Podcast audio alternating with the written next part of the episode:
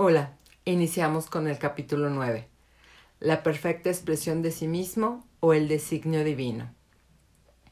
Ningún viento puede extraviar mi barca ni cambiar el curso de mi destino. Para todo hombre existe una perfecta expresión de sí mismo. Hay un sitio que él debe ocupar y que nadie podrá ocupar en su lugar. Hay cosas que él mismo debe hacer y que nadie podrá hacer por él. Ese es su destino.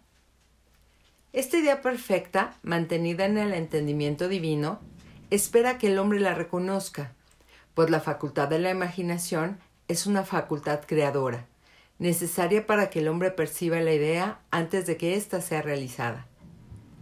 Así pues, el llamamiento más elevado que puede recibir el hombre se refiere al designio divino de su vida. Es posible que no se tenga ni la menor idea de ello, pero lo cierto es que puede tener profundamente escondido en sí mismo algún talento maravilloso. Su llamamiento deberá ser Espíritu Divino.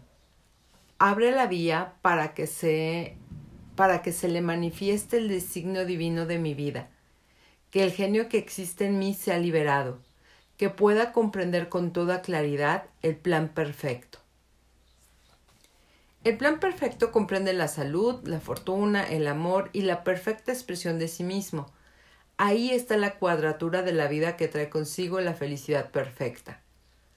Después de haber hecho este llamamiento, grandes cambios pueden producirse en la vida de una persona, pues todos los hombres están lejos del designio divino. Conozco el caso de cierta persona. Parecía como si un ciclón hubiera devastado todos sus asuntos pero estos se reorganizaban rápidamente y nuevas y maravillosas condiciones no tardaban en sustituir a las viejas. La expresión perfecta de sí mismo no se manifestará nunca como una tarea ingrata, pero tendrá un interés tan absorbente que parecería como si se tratara de un juego. Aquel que se inicia a la verdad también se sabe, a ver, aquel que se inicia a la verdad también sabe que al penetrar en el mundo donde Dios dirige las finanzas, la riqueza necesaria para su más perfecta expresión estará al alcance de su mano. Más de un genio ha tenido que pasar durante años por problemas financieros, pero aquellos que pronuncian la palabra con fe liberarán rápidamente los fondos necesarios. ¿Quiere ver un ejemplo de ello? Después de un curso, un estudiante acudió a verme y me enseñó un centavo. Entonces me dijo Solo tengo siete centavos y le daré uno a usted, pues tengo fe en el poder de su palabra. Le pediré que pronuncie la palabra para mi perfecta expresión y mi prosperidad. Así pues, pronunció la palabra, y no volví a saber nada de él durante un año. Finalmente, regresó un día con aspecto de sentirse perfectamente feliz, en pleno éxito, con una cartera llena de billetes de banco me dijo enseguida. Después de que usted pronunciara la palabra, me apareció una oportunidad en un pueblo y encontré la salud, la felicidad y la riqueza. Para una mujer la expresión perfecta puede venir del hecho de ser una esposa notable, una madre ideal, una dueña de casa realizada, sin seguir necesariamente una cartera brillante. Ah, aquí sí estoy en desacuerdo, pero bueno. Pida directrices nítidas y el camino le será trazado con facilidad y lleno de éxito. No debemos representarnos ni forjarnos una imagen cuando pedimos que el designio divino penetre en nuestra conciencia. Recibimos la clara inspiración y empezamos a ver cumplidas grandes cosas. Ahí está la imagen o la idea la que es convincente a tenerse sin la menor vacilación Aquello que el hombre busca también al hombre. A ver, voy de nuevo.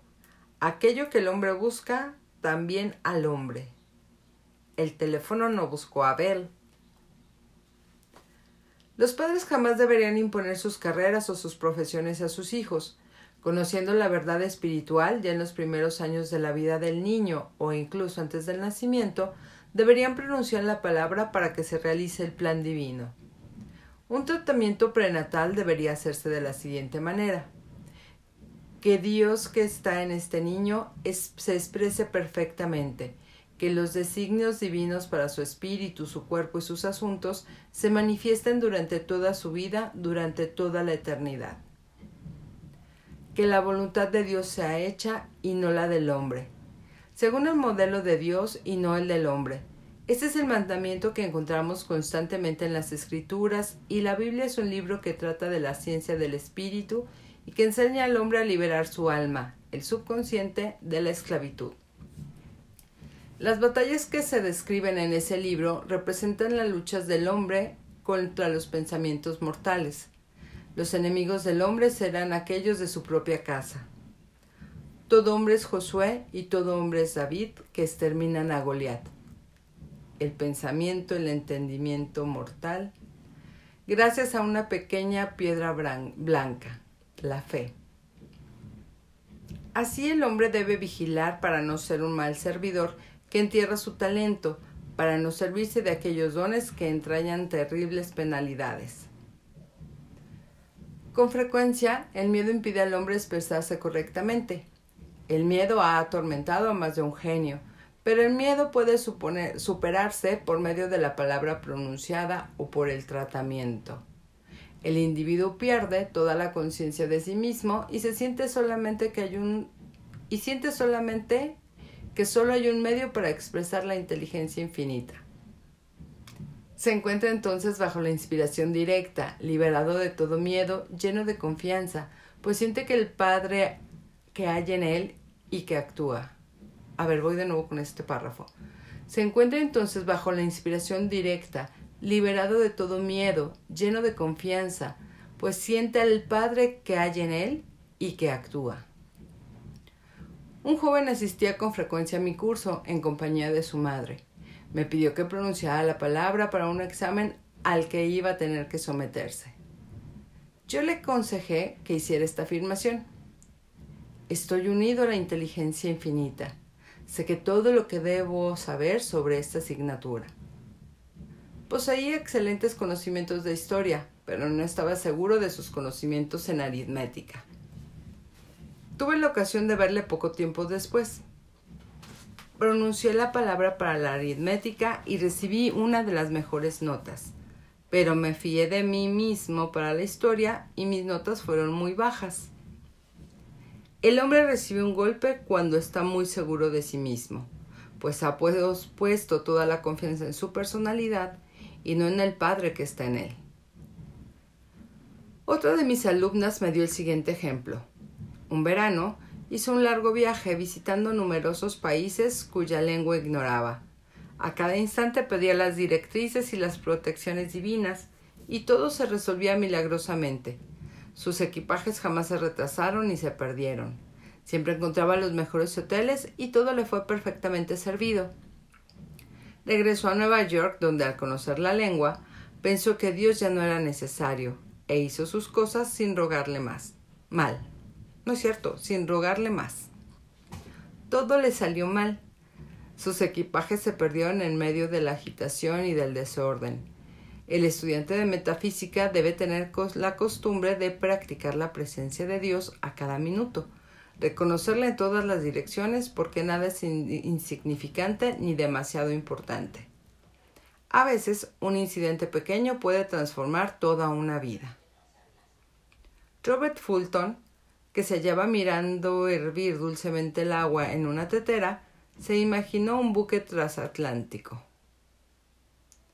He visto con frecuencia a un estudiante retrasar su demostración por su resistencia o bien porque él mismo quería elegir su camino. De esta manera, limitaba su fe y paralizaba la manifestación. Mis caminos y no tus caminos, ordena la inteligencia infinita. En el caso de cualquier clase de energía, ya se trate del vapor o de la electricidad, es necesario un instrumento que no ofrezca ninguna resistencia, y ese instrumento es el hombre. Constantemente, las escrituras le aconsejan al hombre que esté tranquilo. Oh Judá, no tengas miedo, pero mañana sal a su encuentro, pues el Señor estará contigo. No tendrás que combatir en esta batalla, relájate, ten tranquilidad y contempla la liberación del Señor que está contigo. Así lo constatamos en el caso anterior, en el que una señora recibió del propietario del inmueble donde vivía sus dos mil dólares, cuando ella adoptó una actitud no resistente y de una fe imperturbable. Y también el caso de aquella otra que ganó el amor del hombre al que amaba, cuando hubo cesado todo sufrimiento. El objetivo del estudiante en metafísica es el equilibrio, el dominio de sí mismo. El dominio de sí mismo es su fuerza, pues da la fuerza a Dios la posibilidad de fluir a través del hombre a fin de actuar según su bien querer. Dueño de sí mismo, el estudiante piensa claramente y toma rápidamente las decisiones correctas. La suerte nunca le faltará. La ira altera la visión, envenena la sangre, es la causa de enfermedades y de decisiones que conducen al desastre. La ira suele incluirse entre los pecados capitales, tanto en cuanto a sus reacciones como en cuanto a sus efectos maléficos. El estudiante aprende que en metafísica la palabra pecado tiene un sentido mucho más amplio que aquel que se enseñaba antiguamente. Todo lo que es contrario a la fe es pecado. Se da cuenta de que el miedo y la inquietud son pecados mortales. Es la fe a la inversa, ya que por medio de imágenes mortales deformadas provoca precisamente aquello que rechaza, su trabajo consiste en rechazar a sus enemigos, más allá del subconsciente. Cuando el hombre está exento del miedo, será perfecto. Pero, como dijo Metterling, el hombre tiene miedo de Dios. Así pues, tal cual y como hemos visto en los capítulos anteriores, el hombre no puede vencer el miedo más que enfrentándose a aquello que lo asusta. Cuando Josafat y su ejército se preparaban para salir al encuentro del enemigo, cantó Loado sea el Señor, pues su misericordia dura toda la eternidad. Se dio cuenta entonces de que sus enemigos estaban matando los unos a los otros, y que ya no quedaba nadie contra quien combatir. Una persona había pedido a una de sus amigas que transmitiera un mensaje a una tercera persona, esta amiga temía dar ese paso, pues la razón le aconsejaba No te pelees por este asunto y no te hagas responsable de ese encargo. Se sentía bastante inquieta a pesar de haber pronunciado su palabra. Finalmente decidió afrontar al león e hizo un llamamiento a la ley de la protección divina. Se encontró entonces con la persona a la que debía comunicar el mensaje que se le había encargado. Abrió la boca para hacerlo así, y en ese mismo instante esa otra persona le dijo Tal persona dejó el pueblo, lo que hacía inútil el mensaje que debía transmitir, puesto que la situación dependía de la presencia en el pueblo de aquella persona. Como quiera que se le hubiera otorgado que actuara, a ver, como quiera que se le hubiera... Ay, ya no estoy leyendo nada bien como quiera que se le había rogado que actuara, es decir, que no resistiera, no se sintió obligada, precisamente porque no tenía miedo. La situación embarazosa desapareció por sí sola. Y claro que se leer. Los estudiantes retrasan a menudo su demostración manteniendo la idea de que estaba incompleta. Deberían hacer la siguiente afirmación. En el Espíritu Divino todo está alcanzado. Por lo tanto, mi demostración está completa, mi trabajo es perfecto, mi hogar es perfecto y mi salud también es perfecta. Cualquier cosa que pidamos son ideas perfectas, archivadas en el entendimiento divino y que deben manifestarse por la gracia y de una manera perfecta. Hay que dar las gracias por haber recibido en lo invisible y prepararse activamente para, para recibir en el plano visible. Otra de mis alumnas tenía la necesidad de hacer una demostración pecuniaria. Acudió a verme para preguntarme por qué esta demostración no llegaba a producir un resultado. Quizás tenga usted la costumbre de no terminar aquello que emprende y su subconsciente haya tomado la costumbre de no llegar a terminar las cosas. Como ocurre afuera, también ocurre adentro. Tiene usted razón, me respondió ella.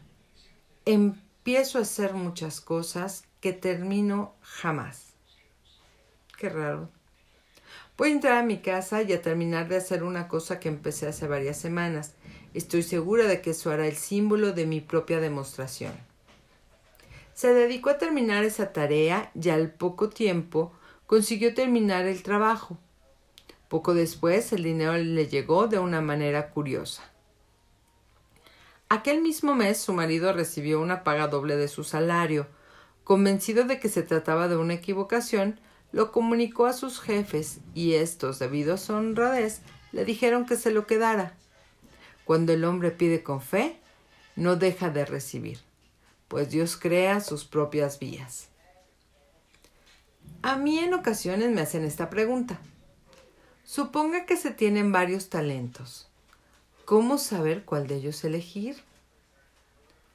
Pida recibir una dirección clara y diga, Espíritu infinito, dame una indicación clara, revélame cuál debe ser mi perfecta expresión, enséñame cuál es el talento que debo utilizar actualmente. He visto personas liberarse bruscamente de una tarea y encontrarse plenamente competentes en poco o casi ningún aprendizaje. Yo afirmo, estoy totalmente equipada para el plan divino de mi vida y afronto sin miedo las ocasiones que se presentan. Ciertas personas dan voluntariamente, pero no saben recibir. Rechazan los regalos, ya sea por orgullo o por cualquier otra razón negativa, y agotan así sus fuentes, e invariablemente se encuentran un poco desprovistas de todo. Así, por ejemplo, a una señora que había dado mucho dinero, acudieron a ofrecerle una donación de varios miles de dólares. Ella la rechazó, diciendo que no tenía necesidad. Poco después, sus finanzas se encontraron en problemas y la mujer tuvo que endeudarse exactamente por la misma cantidad que le habían ofrecido es necesario recibir con gracia el pan que nos viene sobre las aguas.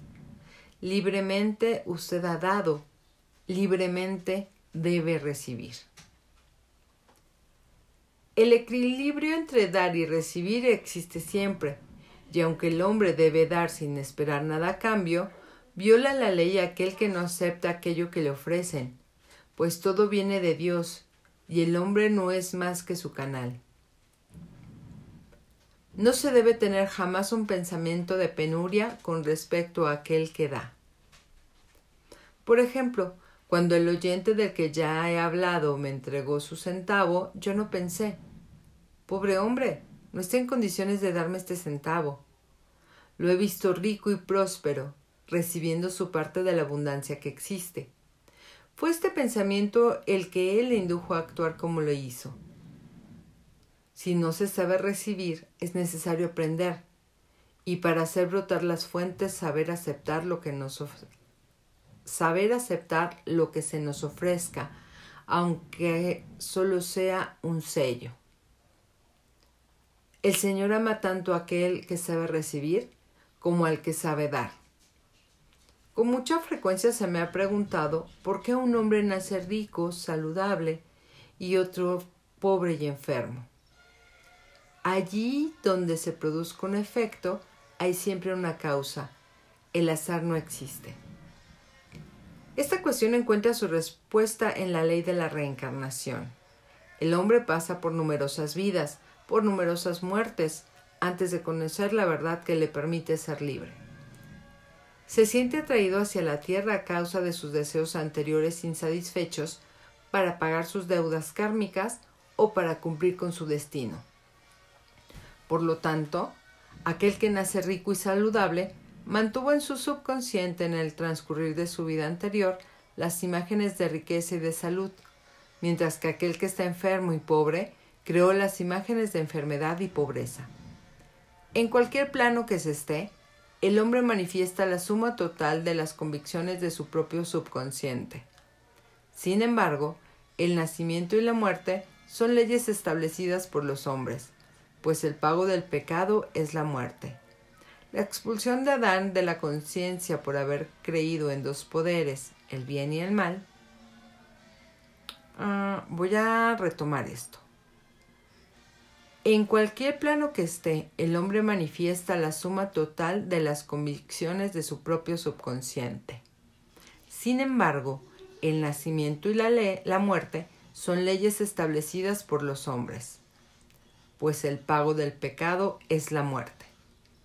La expulsión de Adán de la conciencia por haber creído en dos poderes, el bien y el mal. El hombre real y el hombre espiritual no conocen el nacimiento, ni la muerte. Él jamás nace y jamás muere, sino que está en el comienzo y siempre estará. Así pues, por el conocimiento de la verdad, el hombre se libera de la ley del karma, del pecado y de la muerte, y manifiesta al hombre creado a imagen de Dios y según su semejanza. Su liberación se produce cuando ya ha cumplido su destino, haciendo surgir la manifestación del designio divino de su vida. Su Señor le dirá, Está bien, buen y leal servidor, tú has sido fiel en unas pocas cosas, yo te restableceré en muchas, incluyendo la muerte misma. Entra en el gozo de tu Señor, la vida eterna. Hasta aquí llegamos con este capítulo. Bye.